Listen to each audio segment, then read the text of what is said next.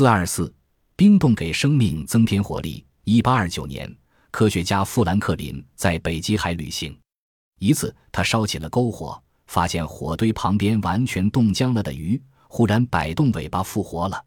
冰冻是死亡的代名词。谁都知道，人的体温总是保持在摄氏三十七度左右，如果体温太低了，人就会死亡。美国的两位病理学家。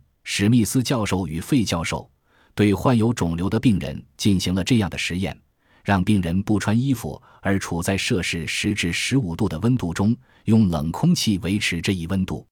起初，他们用少量的麻醉剂阿佛汀使病人麻醉过去。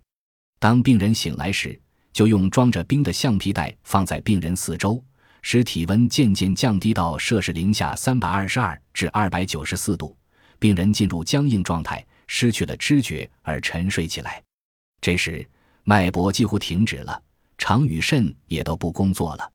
病人在这种人工睡眠状态中度过了五天五夜，都没有醒过来，看去仿佛是死掉了似的。但是在五昼夜后，把病人移到温暖的地方进行按摩，并给他喝热咖啡，病人醒过来了。他如梦初醒，一点也不记得这几天发生了什么事情。也没有任何不舒服的感觉。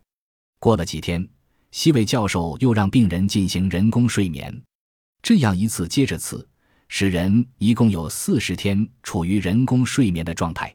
经过这样的人工睡眠后，病人的肿瘤减小为原来的一半，而且体重增加，食欲增强，身体比以前强得多了。